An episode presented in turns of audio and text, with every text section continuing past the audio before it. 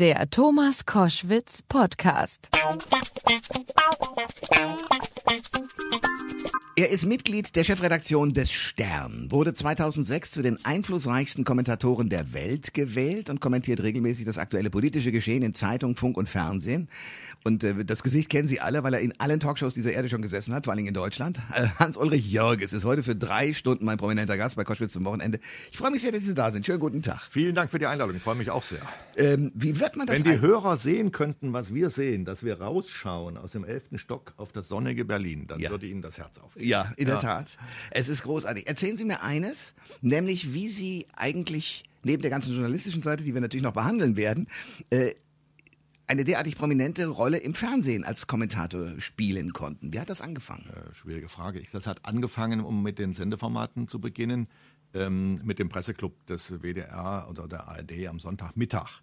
Ähm, Der Nachfolger vom großartigen Frühshoppen. Frühshoppen von Werner Höfer. Ja. ja. Da saß ich dann ziemlich regelmäßig ähm, und dann ist das übergesprungen. Ich glaube, das kommt aber im Kern von dem, was ich im Stern geschrieben habe, vorher in der Wochenzeitung Die Woche, ähm, weil ich häufig Kommentare geschrieben habe, die nicht Mainstream-Kommentare waren, die nicht so waren, wie andere geschrieben haben und das äh, wird gesucht. Wie geht das eigentlich überhaupt? Also Kommentare zu schreiben bedeutet erstens, man muss eine ziemlich klare Kenntnis der Dinge haben, über die man schreibt. Zweitens äh, muss man aber auch eine sehr mutige Meinung haben. Ähm, was die Kenntnisse angeht, das ist im Journalismus nicht anders als in jedem anderen Beruf auch. Jeder Klempner, jeder Versicherungsspezialist äh, ist auf seinem Feld ein, ein Experte und weiß, was da los ist. Und wenn man politischer Journalist ist, das ist also Beruf, dann weiß man auch ungefähr, was los ist. Ähm, das ist also keine große Kunst. Das muss man sich nicht als Kunst vorstellen. Dann geht es darum, dass man im Gehirn so gepolt ist, dass man sich zu den Dingen, die da passieren, jeweils schnell eine Meinung macht. Ähm, Das ist ein Denktraining, glaube ich, das auch berufsbedingt dann ähm, äh, mit der Zeit vorhanden ist. Das war bei mir, glaube ich, schon sehr früh vorhanden. Ich höre immer mal wieder aus der Ausbildung von jungen Journalisten, dass die Mühe haben, eine Meinung zu finden. Ja. Ähm, weil die sagen dann ihren Ausbildern, ja, das kann man ja so sehen, das kann man auch anders sehen, was soll ich da jetzt schreiben? Wenn man äh, so gepolt ist, ist man für den Beruf nicht geschaffen. Also man sollte schon nach Nachdenken, muss ich sagen, ja, zu einer Meinung kommen und die danach ausdrücken. Und, äh, Aber man kann sich ich- irren ich- natürlich. Man kann sich immer irren. Ja. Ich habe mich auch vielfach geirrt und man kann, das Wichtigste ist aber, dass man zur eigenen Haltung steht, dass man sie hat, dass man zu ihr steht, dass man sich nicht beirren lässt von dem, was andere schreiben. Häufig ist es so, dass der Rest der Menschheit, den man so wahrnimmt, in unserem Beruf ähm, was anderes schreibt. Und dann muss man sagen, das ist mir jetzt mal gerade wurscht, weil ich sehe das anders. Muss man dann begründen, warum man eine abweichende Meinung hat. Aber das macht dann auch Spaß. Ist aber die Erfahrung, die Sie haben, wahrscheinlich durch den, durch den langjährigen äh, Prozess im Journalismus, äh, die, dass Sie sagen, ich kann mir die eigene Meinung leisten, auch wenn alle anderen um mich herum einer anderen sind, auch meine Chefs, und werde trotzdem weiter gestützt. Weil ich habe die Erfahrung gemacht, ich habe mal sehr klar gegen was geschrieben und war fortan nicht mehr Kommentator. Das ist eine Frage des Mediums, bei dem man arbeitet. Diese Erfahrung machen ja viele Kollegen, die bei Lokal- oder Regionalzeitungen arbeiten. Wenn die dann irgendeinem großen Anzeigenkunden beispielsweise oder der herrschenden, der am Ort oder im Land herrschenden Partei auf die Füße getreten sind, die beschwert sich beim Verleger, dann kriegen die Probleme. Das, äh, der- die ganze Geschichte des Journalismus besteht aus solchen Fällen. Wenn man bei einem überregionalen Organ arbeitet, in diesem Fall beim Stern, bei einem Magazin oder bei einer überregionalen Zeitung, sieht das da schon ganz anders aus. Da ist die eigene Meinung sozusagen Existen- Existenzbedingung. Umgekehrt wird man dann interessant. Wenn man so schreibt wie alle anderen auch, ist man uninteressant. Und opportunistisch möglicherweise. Ja, sogar. auch. Ähm, jedenfalls äh, wird man langweilig. Mm, Und wenn das, äh, wenn das Blatt auch noch nur einmal die Woche erscheint und man schreibt das Gleiche, was die anderen Zeitungen schon fünf Tage vorher jeden Tag geschrieben haben, dann gibt es gar keinen Grund, warum die einen noch drucken sollen. Also man muss nicht krampfhaft nach der eigenen Meinung suchen, aber immer nach einer eigenen Perspektive auf bestimmte Dinge. Und wenn ich vor einem Fall stehe, wo ich der gleichen Meinung bin wie die Kollegen, um das gleich mitzusagen, dann schreibe ich das nicht mehr, weil dann weiß ich, das hat jetzt alle Welt geschrieben, warum soll ich es auch noch schreiben? Hans-Ulrich Jörges ist mein Gast bei Koschwitz zum Wochenende. Äh, Kolumnist äh, und Mitglied der Chefredaktion äh, des äh, Magazins Der Stern, der donnerstags erscheint. Äh, was war diese Woche Ihr Thema? Ich habe geschrieben über meinen, in der letzten Sternausgabe, über meinen türkischen Bäcker, der bei mir um die Ecke lebt und Jakub heißt. Ähm, ich habe bei ihm gesessen und da ist mir das durch den Morgen einen Kaffee getrunken und ein Brötchen gegessen. Äh, und da ist mir durch den Kopf gegangen, wie dieser Bäcker wohl den NSU-Prozess in München sieht. Äh, und da sind mir viele Dinge durch den Kopf gegangen und auch ein paar Schuppen von den Augen gefallen. Ich habe mit dem Mann, den ich sehr schätze, fast liebe. Ähm, das ist ein sehr gebildeter Mann, der sehr viele äh, Zeitungen liest, Zeitschriften, Radio, Fernsehen hört und sieht. Ähm, immer mal wieder aus so Themen geredet. Und äh, das ist genau einer derjenigen, die die NSU-Mörder erschossen haben. Also die hätten theoretisch auch bei ihm in die Bäckerei reinkommen können und ihn in den Kopf schießen können. Ich bin mir auch sicher, inzwischen habe ich mit ihm auch darüber geredet, dass das ihm im Traum auch schon durch den Kopf gegangen ist. Und ich habe also diesen NSU-Prozess aus der Perspektive dieses Bäckers und meiner großen Wertschätzung für diesen Mann äh, geschrieben, der in dem Viertel, wo ich wohne, am Prenzlauer Berg in Berlin, eine große Funktion hat, der hält das ganze Viertel zusammen. Da gehen die Kinder, wenn sie aus der Schule früh, zu früh nach Hause kommen, die Eltern noch nicht da sind, gehen die Kinder dahin. Er gibt ihnen zu essen und zu trinken, und zwar ohne Geld zu nehmen. Er hm. bietet ihnen Tisch und Stuhl, er passt auf sie auf, er tröstet sie. Hat mir beispielsweise erzählt, wie ihn das immer wieder erschüttert, wenn die Kinder da völlig fertig aus der Schule reinkommen, dann sagt er, dann lassen Sie, hat er mir das vorgemacht, dann lassen Sie die Schultern so hängen, als kämen sie aus dem Bergwerk. Ja. Tolles Bild. Ja, kann ich mir sofort vorstellen, was das meint. Also das ist ein richtig wichtiger Mann da oben. Als Mann mit türkischen Wurzeln, er spricht fließend Deutsch, hat zwei Töchter, hat also nicht, wie Thilo Sarrazin sagt, unablässig kleine Kopftuchmädchen produziert, sondern zwei richtig gute Töchter.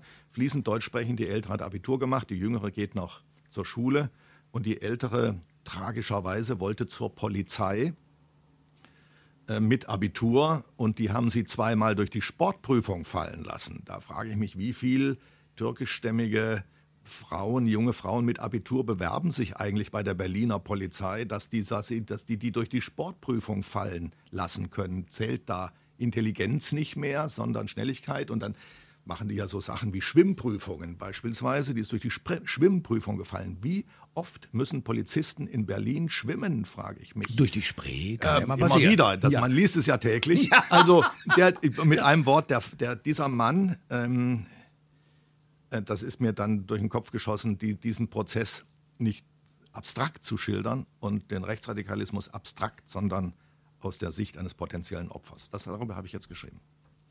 Ähm, Sie sind äh, insgesamt dreimal zum Stern gegangen. Also äh, das erste Mal 1985. Äh, und mit Grausen wieder gegangen. Ja, das würde ich gerne genauer ja. hören. Gleich nochmal 89 wiedergekommen, dann wiedergegangen und 2002 das dritte Mal äh, gekommen, diesmal mhm. geblieben. Ja. Was war das Grausen und dann zurückkommen und wiedergehen und was ist da los? Beim ersten Mal, da war ich nur na, ein geschätztes Dreivierteljahr da.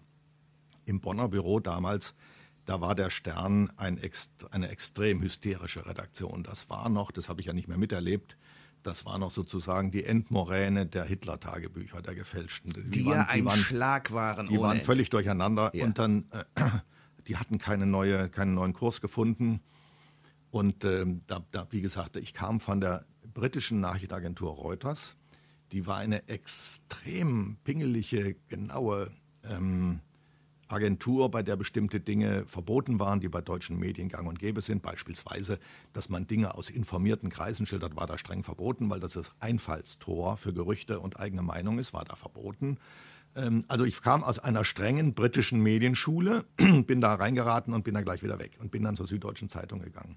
Und dann kam Rolf Schmidt-Holz, der dort bei dem, beim Stern Herausgeber dann Chefredakteur wurde, der sagte, das wollen wir alles anders machen. Dann bin ich dort Politikchef geworden, bin das auch ein paar Tage, paar Jahre geblieben, stellvertretender Chefredakteur, konnte aber nicht mehr schreiben. Und das wollte ich wieder. Dafür war ich noch zu jung, um aufzuhören zu yeah. schreiben, Redaktion zu managen. Da habe ich gekündigt. Große Verblüffung weil in so einer Position kündigt man nicht, da wird man eigentlich rausgeschmissen und zwar mit Abfindung. Ja? Und dann wird man reich. ja. So, das Aber haben Sie alles Ich bin selbst gegangen und habe dann wieder geschrieben und äh, bin dann, als ich zuletzt Chefredakteur der Hamburger Wochenzeitung Die Woche war, da sollte ich, äh, weil die defizitär war, sollte ich eine Reihe von Kollegen entlassen. Ähm, das hätte ungefähr ein Drittel der Redaktion, die ohnehin klein war, den Job gekostet. Da habe ich eine Nacht drüber geschlafen, dann habe ich meinerseits gekündigt. Und dann kam mir dieses Angebot des Stern, die einen gesucht haben, der die Politik macht, sehr gelegen. Da bin ich da hingegangen und bin aber nicht in Hamburg gewesen, sondern gleich nach Berlin gegangen, wo ich früher ja für Reuters schon mal gearbeitet habe zu, zu Mauerzeiten und hier fühle ich mich unwahrscheinlich wohl. Weil Sie dann auch den Blick sozusagen in die politischen äh, Kreise gleich auch kriegen, den Sie haben. Also Sie ja, man, man, ist ja, man ist ja mittendrin und man lebt in dieser wunderbaren Stadt, die sehr anregend ist, ähm, die mit keiner anderen deutschen Stadt vergleichbar ist. Ich liebe noch, ich habe in Hamburg lange gelebt, ich habe in verschiedenen Städten gelebt, ich liebe auch sehr München. In München fasziniert mich die Lebensart und diese wunderbare Bürgerlichkeit, die ich dort Und das erlebe. fast schon italienische. Ja, das gibt es alles in Berlin nicht, aber in Berlin gibt es dafür viele andere gute Sachen und hier lebe ich sehr gern. Hans-Ulrich Jörges ist mein Gast bei Koschwitz zum Wochenende äh, München. Sie sind befreundet mit Uli Hoeneß. Ja. Und haben aus diesem Grunde, wie ich weiß, viele Fernseh-Talkshows ähm, abgesagt, Ja. weil sie sich da nicht um Kopf und Kragen und gegen diese Freundschaft reden wollten. Man vermutlich. kann doch nicht in Abwesenheit über einen Freund äh, in einem Tribunal sitzen. Ich habe das, was ich zu ihm zu sagen hatte, geschrieben. Sehr klug Stern. übrigens. Ich habe das geschrieben. Ich habe geschrieben, wie stark mich das erschüttert hat. Das hätte ich ihm niemals zugetraut. Äh, Ich habe ihm im Gegenteil ein paar Wochen vorher noch als einen der, der wie soll man sagen, der, der Verlässlichen, der Ehrenhaften in der deutschen Elite geschildert. Und dann das, das hat mich wirklich körperlich getroffen, es hat mich umgehauen. Und dann habe ich mir lange überlegt, wie, wie gehst du da jetzt mit um? Da kann man nur offen mit umgehen. Man muss es gegenüber den Lesern äh, klar machen, wie man ihn erlebt hat. Ich habe ihn über viele Jahre als unglaublich äh, sozialen Menschen kennengelernt. Will nur zwei Beispiele erwähnen. Mich hatte mal eine, ein, aus der hessischen Provinz eine Jugendfußballmannschaft angemorst, angemailt und gefragt, die hatten irgendwie mitgekriegt, dass ich den Hönes kenne, ob wir nicht mal gemeinsam zu ihnen kommen könnten. Also eigentlich ein verwegener Gedanke. Dann habe ich gesagt, okay, ich probiere das mal. Habe dann mit Hönes Kontakt aufgenommen, er hat sofort Ja gesagt. Wow. war, das war für ihn ein sehr langer Tag. Er ist äh, vom Tegernsee nach München gefahren, dann nach Frankfurt geflogen. In Frankfurt sind wir haben wir uns getroffen, sind in einem kleinen irgendwie einem, einem Mini-Autochen aufgenommen und da nach Oberhessen gefahren worden, ohne Medien. Kein Mensch war dabei, keiner hat darüber gesprochen und geschrieben. Wir haben dort dann äh, ein paar Stunden lang mit dieser Jugendmannschaft und ein paar von deren Eltern geredet und sind dann wieder nach Hause gefahren. Und den Flug hat er selber bezahlt. Also das hat er nicht gemacht aus Schaugründen, weil es wusste überhaupt niemand. Ähm, zweites Erlebnis, er hat immer wieder ähm, Geld gespendet, das weiß ich, und hat darauf bestanden, dass sein Name nicht genannt wird. Aber große Beträge. Ähm, er hat äh, zuletzt äh, auf meine Bitte hin oder Anregung hin für das äh, vom Untergehen bedrohte Aussteigerprojekt für Rechtsradikale, das Exit heißt, Ja. ähm, 25.000 Euro zugesagt. Das war wenige Tage bevor diese Affäre publik wurde, seine Steueraffäre publik wurde. Und auch da, wir saßen zusammen in München im Rathaus in einer Podiumsdiskussion über Rechtsradikale. Peter Maffay war noch dabei, noch ein paar Leute. Und äh, wir haben über Exit geredet und über dessen Sinn. Die haben äh, fast 500 Rechtsradikale aus der Szene rausgeholt und ins Leben zurückgeführt. Eine unglaublich sinnvolle Geschichte. Die Finanzierung war ausgelaufen. Die Bundesregierung hat Gottlob die Grundfinanzierung übernommen, aber da fehlte noch Geld. Und er ist der Versuchung nicht erlegen, dort vor großem Publikum zu sagen, übrigens, ich gebe 25.000 Euro. Er hat das nicht getan, sondern hat es mir vorher zugesagt und dann nicht mehr drüber geredet. Und so habe ich, so kenne ich Uli Hoeneß. Das ist ein Mensch, der extrem sozial ist, so kennen ihn ja viele, und dann stellt man auf einmal fest, da gibt es noch eine andere Seite, und die andere Seite ist in der Schweiz und ist Steuerhinterziehung. Und ich habe gerade in den Wochen vorher intensiv und sehr, sehr kritisch über Steuerhinterziehung geschrieben und über Steuerhinterzieher geschrieben, und dann packt es mich bei diesem Freund. Das ist schon ein schwerer Schock gewesen. Aber ich bin deshalb nicht in Talkshows rein, weil das geht dann nicht. Also man kann sich nicht hinsetzen und über einen Freund den Stab brechen, weil da ist man in einer schwierigen Mittelsituation und man ist auch natürlich, weil man zu einem Freund ja Sympathie empfindet, auch wenn der einen enttäuscht hat.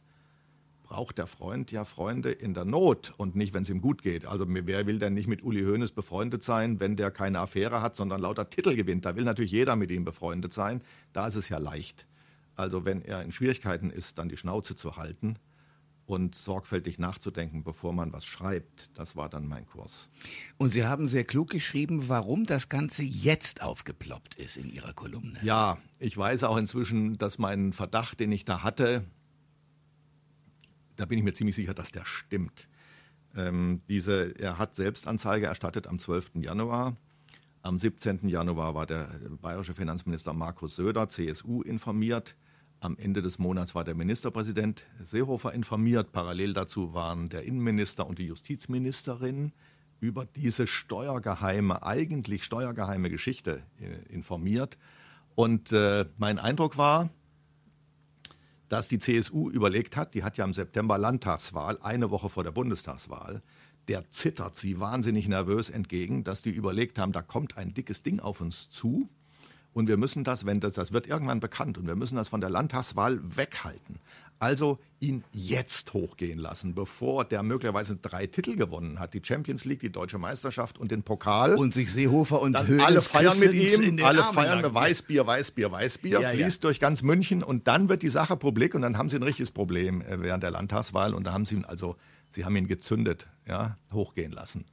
Ähm, äh, und ich glaube, dass diese große Justizaktion, die Mitte März in München stattgefunden hat, ich zähle das mal auf, was das alles war, Hausdurchsuchung bei Hoeneß am Tegernsee, den Safe aufgebrochen, Bayern München in der Säbener Straße durchsucht, Hoeneß äh, verhaftet, also mit Haftbefehl, ins Justizzentrum nach München gefahren, dort äh, den Haftbefehl eröffnet und verhandelt über eine Kaution, nur gegen eine Kaution von 5 Millionen äh, freigelassen.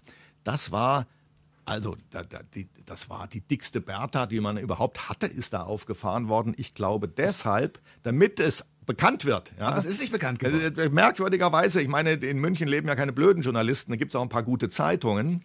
Die Süddeutsche und die Abendzeitung und die TZ und wie sie alle heißen, keiner von denen hat es mitgekriegt. Und dann haben die sich, glaube ich, irgendjemand im Apparat der Staatsregierung und der CSU dann entschlossen, jetzt rufen wir beim Fokus an und äh, machen das publik. Da bin ich mir ziemlich sicher, dass das so war. Hans-Ulrich Jörges ist mein Gast bei Koschwitz zum Wochenende.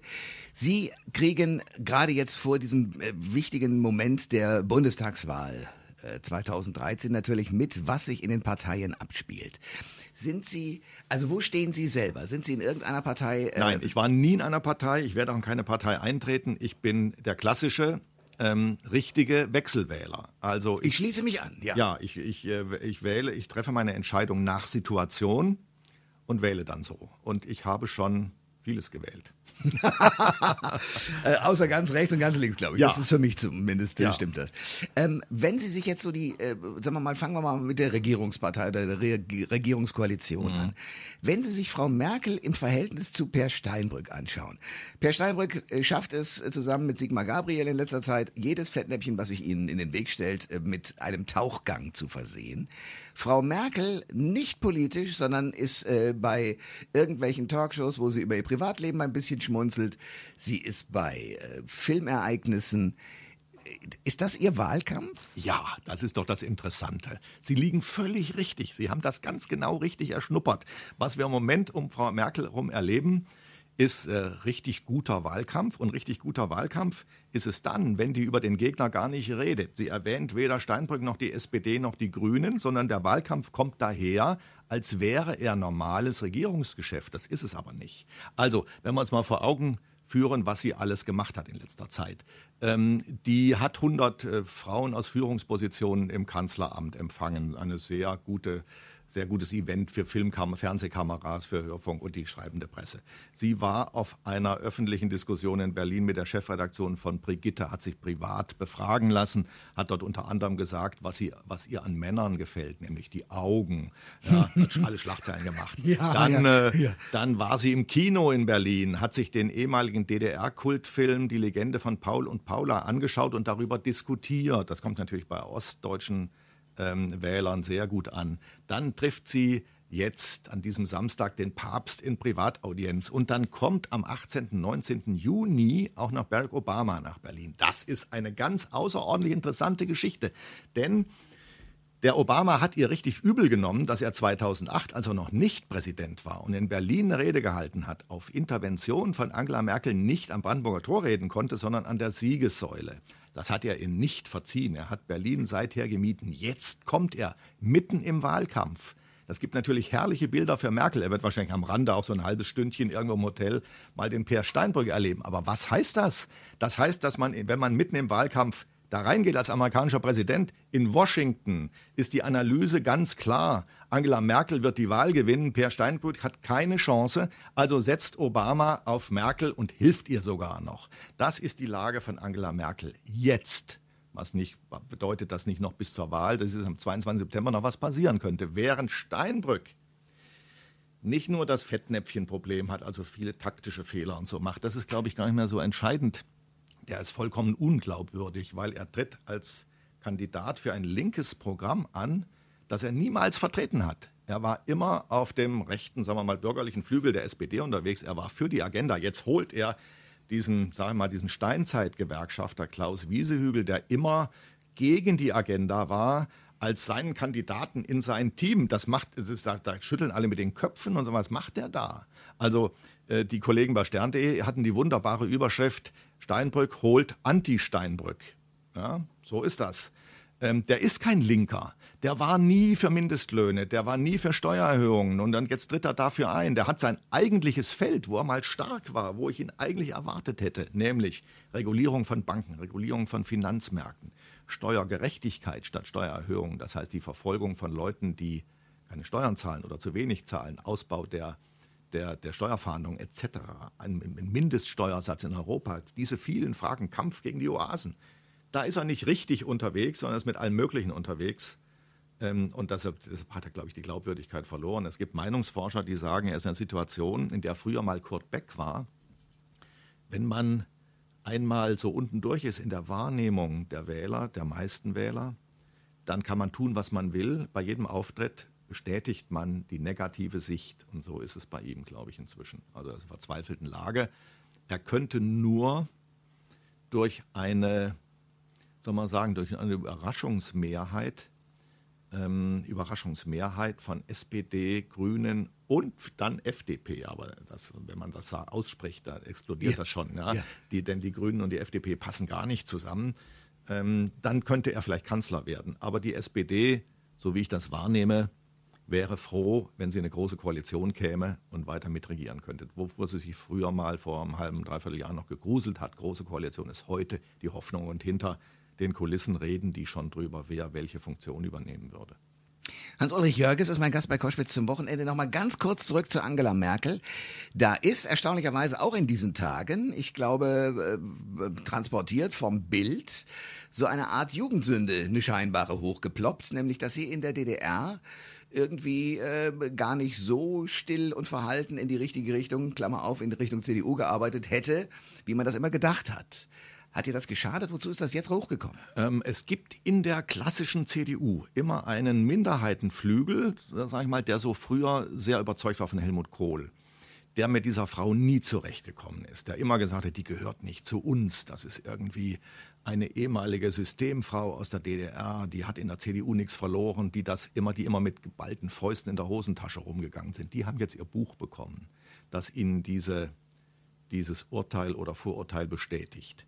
Ähm, aus meiner Sicht ist klar, das hat sie übrigens früher auch schon in der einen oder anderen Formulierung zugegeben. Sie war keineswegs eine Widerstandskämpferin, sie war keineswegs mutig ich sage, erinnern Sie mich daran, dass ich eine kleine Ausnahme erwähne, vom, wo sie doch mutig war. Sie war eher opportunistisch. Sie hat sich also als Pfarrerstochter und auch ihr Vater war einer, der einen Weg gesucht hat, äh, die Kirche im Sozialismus irgendwie mit dem System ähm, ähm, kompatibel zu machen. Sie war auch ein Mensch, der sich seinen Weg in dem System gesucht hat. Ich werfe ihr das nicht vor und jeder Westdeutsche der sagt, der hätte sich ganz anders verhalten müssen, der sollte sich mal selbst überprüfen, unter welchen Bedingungen er in einer Ob, freien äh, westdeutschen Diktatur mutig war, ja. ja wo es drauf ankam. Das fängt schon bei der, am eigenen Arbeitsplatz an. Also bitte ein bisschen mehr Demut. Und sie war eben opportunistisch, sie war, hatte eine Funktion in der FDJ, in der Freien Deutschen Jugend. Äh, da ist nun strittig, ob sie Sekretärin für Agitation und Propaganda oder für Kultur war. Das ist was ganz Unterschiedliches. Also Agitation und Propaganda ist nun wirklich systemnah. Kultur ist Platten auflegen, Ausstellungen, F Fotokurs und sowas. Ja, das ist ganz unterschiedlich. Sie hat gesagt, Kultur, in diesem Buch heißt es Agitation und Propaganda. Das ist der Kern des Buches. Und was stimmt? Ähm, das kann ich nicht sagen. Ich, äh, ich würde ich würde so, aber das ist jetzt eine Mutmaßung, ich würde sagen, dass es Agitation und Propaganda stimmt. Und das war in der Akademie der Wissenschaften, wo sie beschäftigt war. Dann war sie außerdem noch in der Betriebsgewerkschaftsleitung, dort an der Akademie, in ihrem Institut. Das ist auch eine systemnahe Geschichte gewesen natürlich. Und sie war in der Gesellschaft für deutsch-sowjetische Freundschaft. Also sie war schon, sie hat sich im System bewegt und nicht außerhalb. Jetzt wollte ich so was Mutiges erwähnen. Ja. sie hat bei der Stasi, sie hat ja erstens eine, einen Anwerbeversuch für die Stasi abgelehnt. Zweitens ist sie von der Stasi beobachtet worden am Arbeitsplatz. Da gibt es bei einem, da gibt es eine Akte eines Kollegen, der sie, der über sie berichtet hat, der sie beobachtet hat, über sie berichtet hat. Und in dieser Akte ist unter anderem vermerkt, dass sie ein oder zweimal äh, Besucher aus dem Westen, ich glaube, der eine war ein Australier, in Berlin privat empfangen hat, sich mit denen getroffen, was sie nicht hätte tun dürfen. Sie hätte das melden müssen, bevor sie diesen Menschen trifft.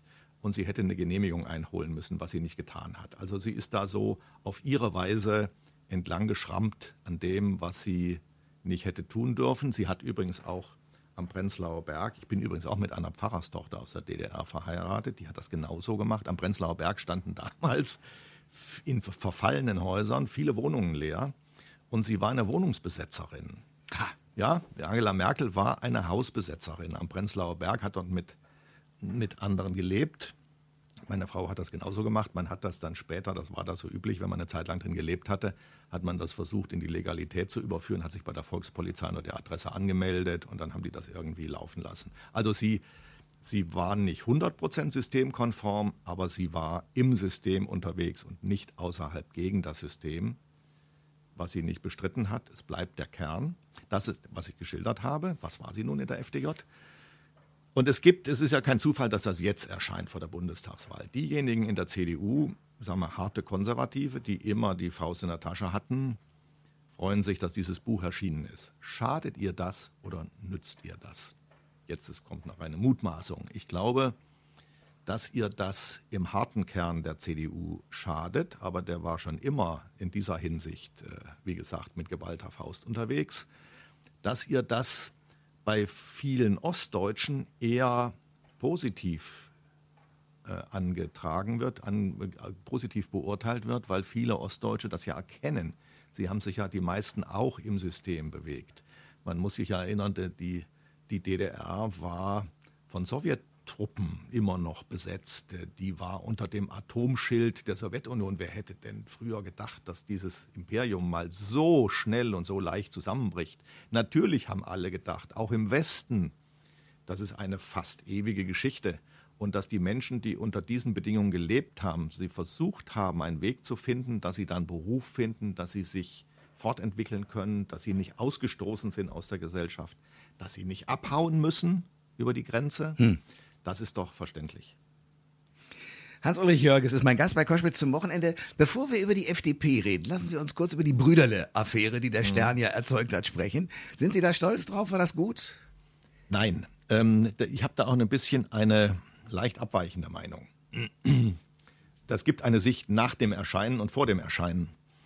Ähm, ich war dieser, gegenüber dieser Geschichte, bevor sie gedruckt war, die habe ich auch erst gelesen, als sie gedruckt war ähm, weil ich nicht mehr Büroleiter bin, sondern in einer anderen Funktion beim Stern. Ich war da sehr skeptisch und ich hätte sie vermutlich nicht gedruckt. Ähm, weil die, die Eingangsszene, die da geschildert wurde, die Kollegin im Himmelreich begegnet äh, Brüderle vor mehr als einem Jahr in Stuttgart beim Dreikönigstreffen an der Bar und dann entwickeln sich da diese Dinge, die geschildert worden sind. Wo er behauptet, da, hätte ich, da war mein, da war mein erster Reflex zu ja. sagen, Leute, wenn wir das jetzt drucken, sagt jeder, das habt ihr ein Jahr lang liegen lassen und jetzt im Wahlkampf kommt er damit rüber. Das schadet uns. Das war meine Meinung, bevor die Reaktion eingesetzt hat. Übrigens haben die Kollegen, die das verantwortet haben, diese Geschichte, die Brisanz dieser Geschichte, glaube ich, gar nicht erkannt. Sondern die Kollegin Himmelreich war damals aus Stuttgart in die Redaktion zurück und hat das geschildert, was da passiert war an der Bar. Und hat das eher geschildert als ein Erlebnis mit einem ganz altbackenen Politiker nach dem Motto, er glaubt gar nicht, was das für einer ist und wie der mir gekommen ist. Und die haben dann beschlossen, wir machen eine Also du machst jetzt mal eine Langzeitbeobachtung. Die Geschichte selber ist nicht wichtig genug, um sie gleich zu drucken.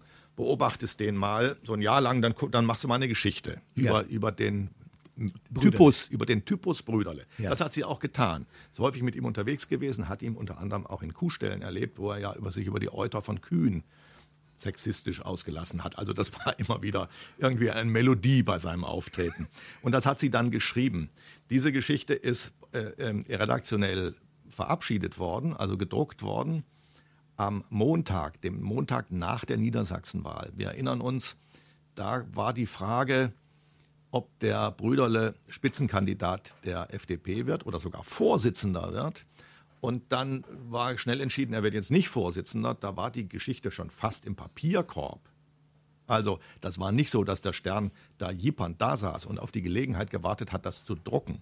Die war fast im Papierkorb. Dann wurde er zum Spitzenmann erkoren und dann haben die Kollegen, die das da über das Jahr lang hin betrieben haben, gesagt, also jetzt können wir die drucken und jetzt machen wir es auch. Nicht wissend, was das auslöst. Das hat niemand kalkuliert, das war auch nicht die Absicht.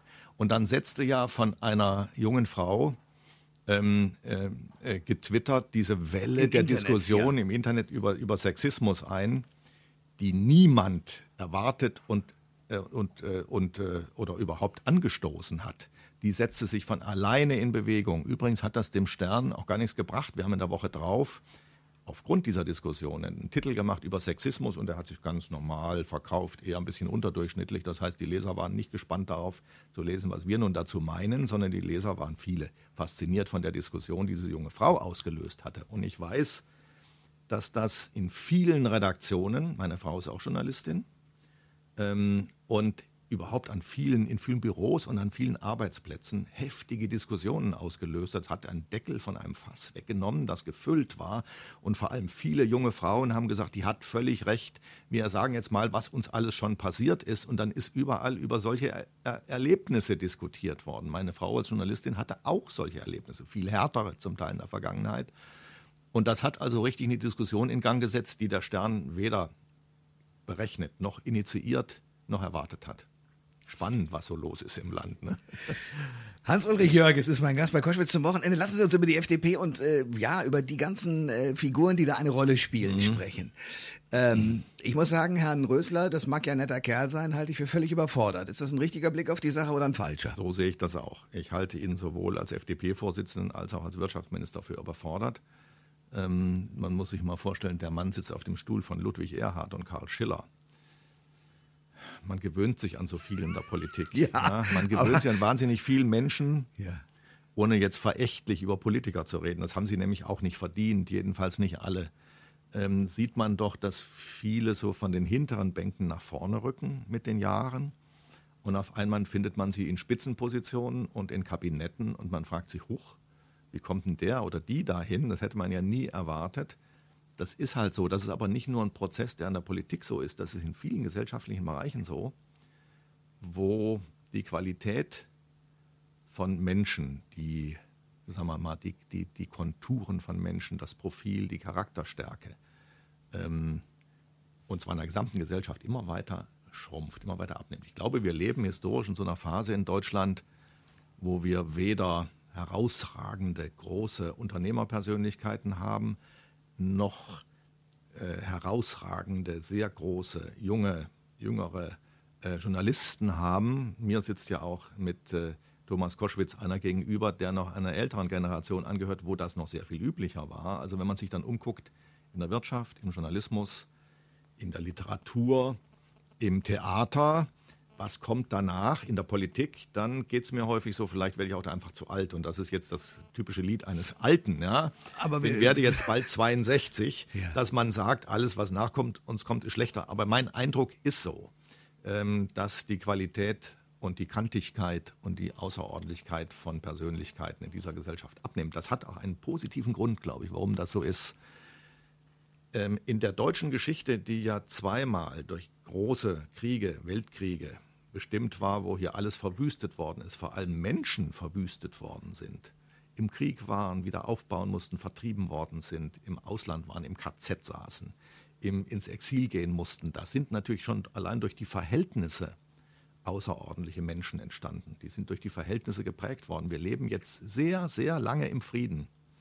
Und das ist ja wiederum die Kehrseite dieser geschilderten Medaille, dass dann nicht solche Menschen rauskommen, wie sie unter den Kriegsbedingungen oder Nachkriegsbedingungen entstanden sind, ist ja auch wieder irgendwo tröstlich. Also wir werden uns schon in den Verhältnissen einrichten. Wir haben ja auch gelernt, mit Herrn Rösler umzugehen.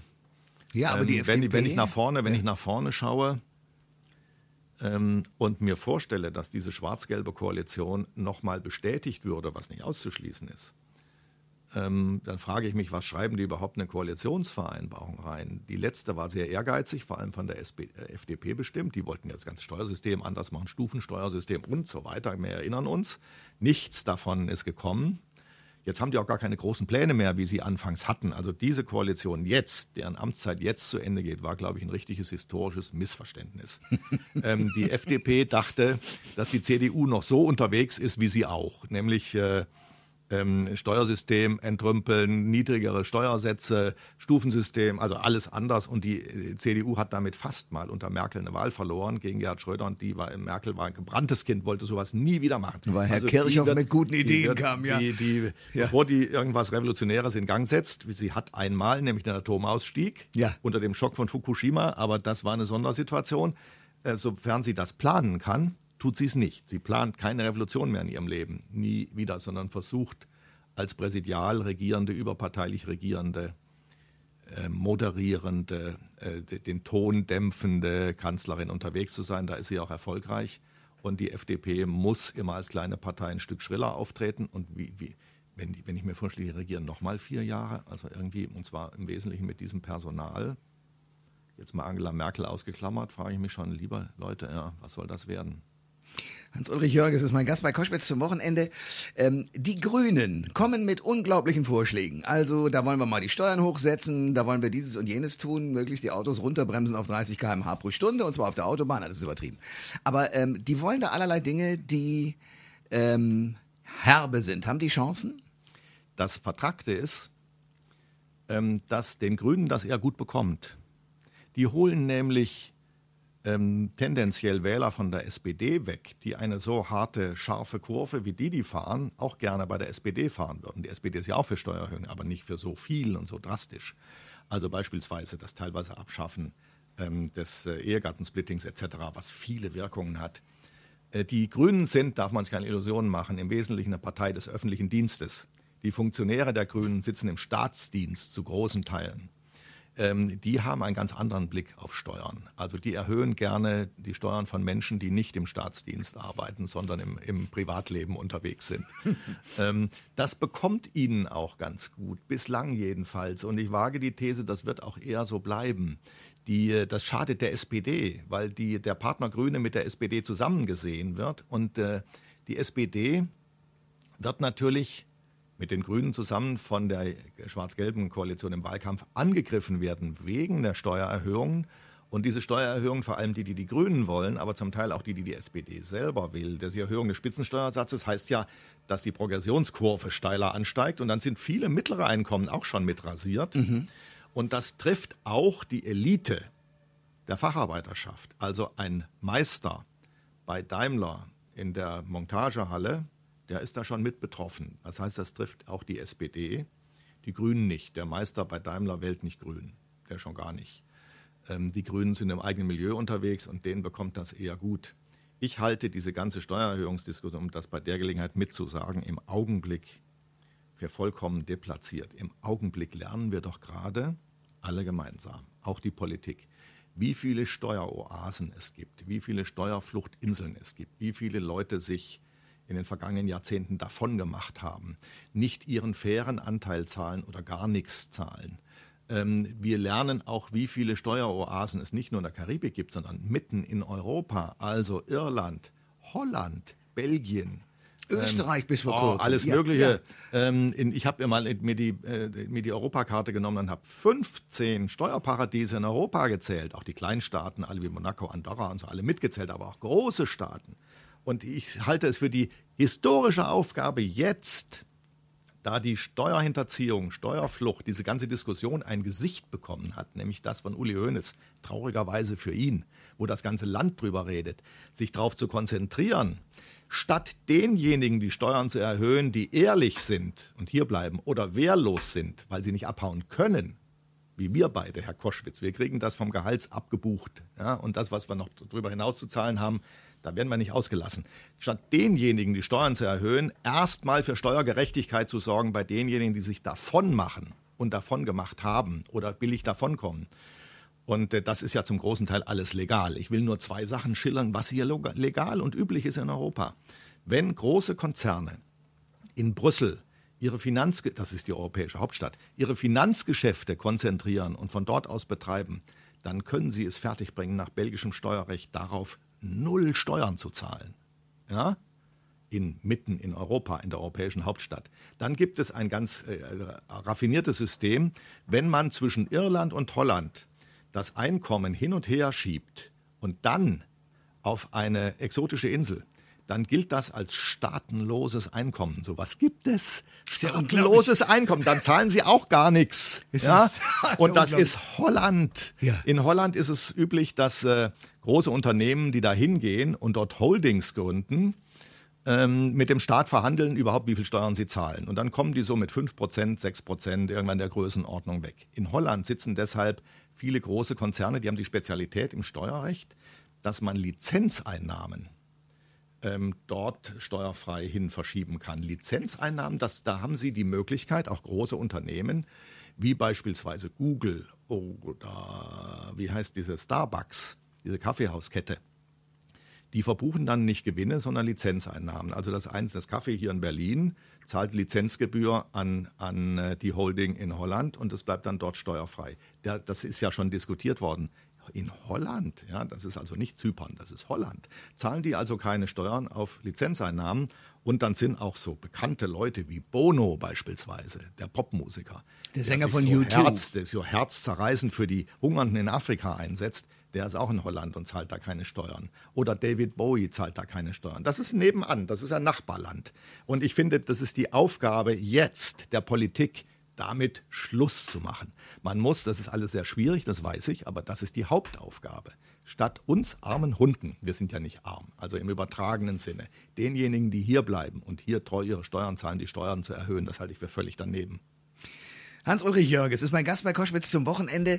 Ich will noch auf zwei Randerscheinungen äh, zu sprechen kommen in der Politik, die ja auch äh, zur Bundestagswahl äh, sich sicherlich äh, versuchen anzustellen, nämlich die Linkspartei. Kann man die noch ernst nehmen oder ist die schon äh, auf, als Auslaufmodell, weil sie sich nicht mit der SPD zusammengetan haben, abzuschreiben? Ich halte die in Wahrheit für einen dürren Baum, der keinen Saft mehr führt. Die sind tot weil die die Gesellschaft nicht mehr befruchten. Also die haben eine sehr stabile Wählerschaft, die werden auch im nächsten Bundestag sitzen. Die haben vor allem eine sehr stabile Wählerschaft in Ostdeutschland, weil sie dort auch eine sehr gute Kommunalpolitik machen und in den Ländern von, vom Wähler wahrnehmbar unterwegs sind. Die Bundestagsfraktion ist äh, wirkungslos, auch orientierungslos. Die Linkspartei im Westen ist, sind Landesverbände von Querulanten und SPD-Aussteigern ein, ein bunt schillernder Haufen, der nicht mehr gewählt wird. Die haben keine zentrale Idee mehr. Ähm, die haben, als sie gegründet worden waren, ähm, die ganze Politik in Bewegung gesetzt. Die sind alle erschrocken, hm. sind alle nach links gerückt. Die SPD ist nach links gerückt, von der Agenda weggerückt. Die CDU ist nach links gerückt, der SPD hinterher. Die FDP äh, ist äh, die einzige, die da zurückgeblieben ist. Die Grünen sind nach links gerückt. Und nun haben die, hat die Linkspartei keine Grundidee mehr die sie nach außen verständlich machen kann. Sie müsste nach meinem Verständnis jetzt mal sozusagen fast wissenschaftlich erklärt, wenn eine Linkspartei dauerhaft eine Funktion haben soll in diesem Land, dann müsste sie den Versuch unternehmen, unter den heutigen modernen Bedingungen Sozialismus, was sie darunter versteht, neu zu definieren. Also nicht im Sinne der DDR und der Sowjetunion, sondern lernend aus den Fehlern der Vergangenheit zu sagen, wie stellen wir uns diese Gesellschaft vor. Das tut sie aber nicht, sondern sie ist unterwegs ähm, mit, äh, mit äh, immer mal wieder gegen die Banken, gegen die Finanzmärkte. Das tun die anderen aber auch. Vor allem die SPD tut das auch. Sie hat keine Kernidee mehr. Und vor allem macht sie sich in ihrem, wie soll man sagen, in, ihrem, in ihrer Seele selbst unglaubwürdig. eine Grundidee dieser Partei muss doch Solidarität sein. Das ist einer der großen Werte einer ja. linken Partei. Ja. Die gehen aber miteinander um, als würden sie ein Kettensägen-Massaker veranstalten. Also die sägen sich doch gegenseitig die Beine ab und zwar ständig. Und zwar fließt da viel Blut. Also wenn Leute so gnadenlos in der Partei miteinander umgehen, wer glaubt denn dann noch, dass die, wenn sie irgendwo regieren könnten, solidarisch miteinander umgehen? Glaubt kein Mensch mehr. Und die andere Seite, genau das äh, Oppositionsstück dazu, äh, die Alternative für Deutschland. Um das gleich mal vorweg zu sagen, ich glaube nicht, dass sie in den Bundestag kommt. Ich gebe ihr keine Chance. Das ist eine zu professorale Bewegung. Und den Euro nur es abschaffen gibt, zu wollen, reicht auch nicht. Nee, das sehen auch viele Leute, dass es ein Fehler wäre. Das wäre, also zunächst mal zu sagen, das ist keine rechtsradikale Partei. Wird immer wieder Versuch gemacht, sie dahinzustellen. Das ist sie nicht. Das sind ehrenhafte Leute drin, die ein ehrenhaftes politisch äh, zu formulierendes Ziel formulieren. Das ist nicht mein Ziel. Ich bin ganz im Gegenteil äh, der Meinung, man sollte nicht zur D-Mark zurück, sondern beim Euro bleiben. Weil ich glaube, wenn wir aussteigen würden, die D-Mark wieder einführen würden, würde die D-Mark so weit aufgewertet, dass unsere Exporte so teuer würden, dass wir viele Arbeitsplätze verlieren. Also bloß die Finger davon, ja, bringt uns wirklich, wirft uns um 10, 20, 30, 50 Jahre zurück. Also ich bin mit denen gar nicht konform, aber es ist legitim, die Position zu formulieren, denn die gibt es in der Gesellschaft. So, und da darf man sie auch nicht für treiben oder schlagen. Das ist völlig legitim. Die, die, die Union, Angela Merkel, hat folgenden Vorteil gegenüber dieser Bewegung, die sie tendenziell schwächen würde, müsste, muss man sagen. Es gibt viele Menschen in Deutschland, die die Rettungspolitik von Südländern die Euro-Rettungspolitik, Kredite, Garantien und so weiter für falsch halten, weil die die Beträge für irrsinnig halten, die verstehen sie nicht, warum geben wir denen und so weiter und so fort. Aber das ist das Einfallstor tendenziell für die AfD. Aber solange Angela Merkel im Ausland, in diesen Ländern, denen sie Geld gibt, angegriffen wird mit Hitlerbärtchen und mit äh, Nazi-Vergleichen und so weiter, also dort mit In-Krim auf die Deutschen geschimpft wird, sehen die Leute doch so schlecht kann die das eigentlich gar nicht machen. Vielleicht verschenkt die doch nicht so viel. Also da fühlen sich, das ist so eine zwiespältige Geschichte, viele Leute fühlen sich trotzdem bei ihr aufgehoben, obwohl sie diese Euro-Rettungspolitik sehr skeptisch oder sogar ablehnend sehen. Aber die glauben, das kann keiner besser als sie. Und wenn die so unzufrieden alle sind mit ihr, dann scheint da irgendwas dran zu stimmen. Es gibt in der deutschen Geschichte eine Parallele dazu. Konrad Adenauer, nach dem Krieg erster Bundeskanzler, der war zeitweise wegen der Wiederaufrüstung, hatte der riesige Umfragemehrheiten gegen sich. Die Deutschen wollten das nicht, gerade aus dem Krieg raus, sehr unpopulär. Er hat trotzdem dann die Wahlen, die danach kamen, mit Aplomb gewonnen, weil die Leute trotzdem der Meinung waren, der Alte macht das vielleicht nicht schlecht. Und so ähnlich ist das jetzt mit Merkel auch. Ich glaube nicht, dass äh, die AfD in den Bundestag kommt. Wenn sie aber, sagen wir mal, drei oder vier Prozent, wenn sie Glück hat, vier Prozent holt, dann sind die ja für die anderen Parteien verloren. Übrigens gehen die nicht nur der CDU verloren, sondern auch der SPD und anderen Parteien. Dann könnte es sein, dass der Trend zur großen Koalition dadurch verstärkt wird. Hans-Ulrich Jörges ist mein Gast bei Koschwitz zum Wochenende. Ähm, wenn ich das richtig mitgekriegt habe, sind Sie ähm, zumindest eine Zeit lang in der DDR groß geworden. Ja, die ersten fünf Jahre des Lebens habe ich da gelebt und dann ist die Familie meine, ausgezogen? Sind, sind meine Eltern, mein Vater ist schwarz über die Grenze und meine Mutter, meine Schwester und ich konnten damals hinterherziehen. Das war 1957. Da konnte man noch ausreisen. Also die DDR war damals nicht an einer äh, hinterlassenen Mutter mit zwei Kindern interessiert, die sie irgendwie hätten durchfüttern müssen. Wir konnten dann in den Westen ziehen und sind allerdings das vergessen heute viele, keineswegs in den Wohlstand des Westens gekommen, sondern in bitterer Armut, was ich als kleines Kind überhaupt nicht verstanden habe. Mein Vater war lange arbeitslos, er musste sich mit Gelegenheitsarbeiten durchschlagen, er war vorher Buchhalter und Finanzbeamter, Steuerprüfer, konnte diesen Beruf im Westen erst nach naja, vielen Jahren wieder aufnehmen. Und wir haben im Westen in einem kleinen Dorf gewohnt, zur Untermiete bei einem Ziegenzüchter, und zwar in bitterer Armut. Ich habe damals auf diesem Dorf bei Bauern, die, die geschlachtet haben, mit den Kindern anderer armen Leute gebettelt am Schlachttag. Habe ich nicht vergessen.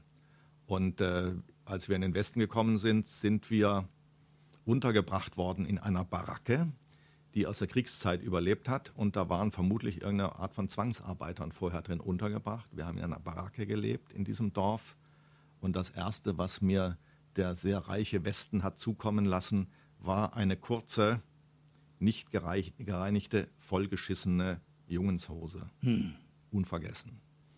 So, das ist aber heftig, was, ja. Sie, da, was Sie da schildern. Ich weiß von anderen, entgegen dem Mythos, die Flüchtlinge kamen in den Goldenen Westen, dass viele in solche Verhältnisse gekommen sind. Es wurde aber nicht drüber geredet. Weil das aber natürlich auch noch zu Zeiten war, wo man wenig äh, Propagandamaterial draus schlachten konnte, weil es gab die Mauer noch nicht. Also das heißt, der eiserne Vorhang in dem klassischen Sinne existierte zwar schon, sozusagen von den Systemen, ja. aber er war nicht physikalisch so sichtbar. Ja, das ist eine tolle Geschichte. Ich bin, wir sind damals aus Sehnsucht nach der Heimat, als wir in Hessen waren, im Westen, an jedem Wochenende an die Grenze gefahren und haben in die Heimat rüber den Zaun rübergeschaut. Und dieser Zaun sah damals, da lagen noch keine Minen. Der war relativ niedrig. Der sah eher aus wie der Zaun, der Stacheldrahtzaun einer Kuhweide. Und dann ging ab und zu direkt am Zaun entlang, den stand man auf eine Entfernung von anderthalb Metern gegenüber, gingen DDR-Grenzposten vorbei mit geschulterter Maschinenpistole. Und die konnte man sehen. Die Grenze war also noch nicht mit der unglaublichen Lebensgefahr zu überwinden, die später damit verbunden war. Der Zaun war nicht so riesenhoch, der war nicht so engmaschig, da gab es keinen Todesstreifen, das war lagen noch keine Minen. Auf der westlichen Seite weiß ich noch, da gab es so Schießbunker, die in die Erde eingelassen war, betoniert, da saßen amerikanische Soldaten drin, die die äh, Grenze beobachtet haben. Gab es nur wenige Bundesgrenzschützer auf der westlichen Seite, die Verhältnisse waren also völlig anders. Aber das hat mich, ich bin dann immer wieder, weil wir sehr arm waren, in den Ferien zurückgefahren in die thüringische Heimat zu meinen Verwandten und ich bin von der bitteren Armut des Westens in den relativen Wohlstand der DDR gekommen. Das hört sich so absurd an heute, aber das war so. In meiner Heimatstadt Bad Salzungen, einer Kurstadt mit einem schönen See, einem großen weißen Kurhaus, da gab es Kinos, da gab es ein Sommerfest, wo alle Leute gefeiert und getrunken haben mit einem nächtlichen Feuerwerk. So etwas habe ich im Westen nie gesehen. Da war ich auch in keinem Kino. Ähm, da habe ich kein Feuerwerk gesehen. Das hat lange gedauert, bis ich da das erste erlebt habe. Also das habe ich überhaupt nicht verstanden. Warum sind wir überhaupt in den Westen gegangen, wo es uns da doch so viel besser ging? Und die Antwort ihrer, ihrer Eltern war wie? Ja, die war nebulös. Wir mussten gehen. Mein Vater stand politisch unter Druck und ist gegangen. Und äh, wir sind dann halt hinterhergegangen. Und die Verwandten sind zurückgeblieben. Und wir haben lange gebraucht, bevor wir da wir im Westen wieder Boden unter den Füßen hatten. Sie sind verheiratet mit einer Frau, die ebenfalls äh, lange Zeit in der DDR gelebt hat. Ja, die eine Pfarrerstochter. Im Fernsehen bekannt natürlich. Äh, die, die durfte nicht, die wollte Journalistin werden, durfte sie aber nicht studieren. Die musste dann in Halle Pädagogik studieren und ist, äh, Christiane Gerbot übrigens heißt sie mit Mädchennamen. Und äh, die konnte erst unmittelbar vor der Wende, ganz dicht davor, äh, in den Journalismus rüberwechseln, weil die dann auch in den Sendern in der untergehenden DDR unbelastete Leute gesucht haben. Und sie war nach Angelika Unterlauf, der berühmten Moderatorin der aktuellen Kamera, nach der Wende die erste Folge-Moderatorin äh, ähm, dieser Sendung, also sozusagen der Wende-Sendung. Äh, und die ist dann äh, entdeckt worden von westdeutschen Privatsendern, ist zu Pro7 Sat1 nach München gegangen und hat dann da ihre Karriere gemacht. Und macht nur Nachrichten dort und ist. Äh, sie, ist sie ist jetzt bei N24. Sie ist dort, weil sie über 40 ist. Sie ist Mitte 40. Sie ist dort seltener vor der Kamera zu sehen, ist aber Chefin vom Dienst und macht also Nachrichten für Pro7 Sat1 und ist dort hinter der Kamera jetzt eine wichtige Frau. Und das ist äh, ihr gut gelungen.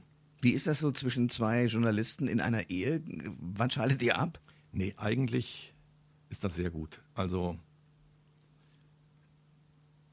ich habe früher die Meinung vertreten, ich war schon mal verheiratet, in meiner ersten Ehe, keine Journalistin, eine Erzieherin, da hatte ich die Haltung, wenn ich nach Hause gekommen jetzt will ich nicht auch noch zu Hause über meinen Beruf reden, habe das alles abgedreht. Also da hat man sich dann nur über Privates unterhalten.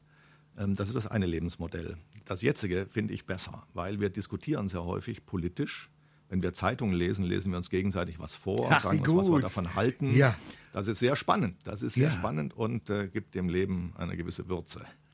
Ich habe Sie am Anfang gefragt, wie kann das sein, dass Sie im Fernsehen so äh, häufig als äh, Talkgast eingeladen werden?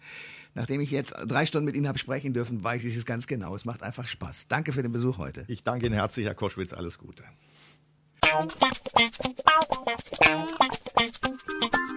Alle Informationen zur Sendung gibt es online auf thomas-koschwitz.de.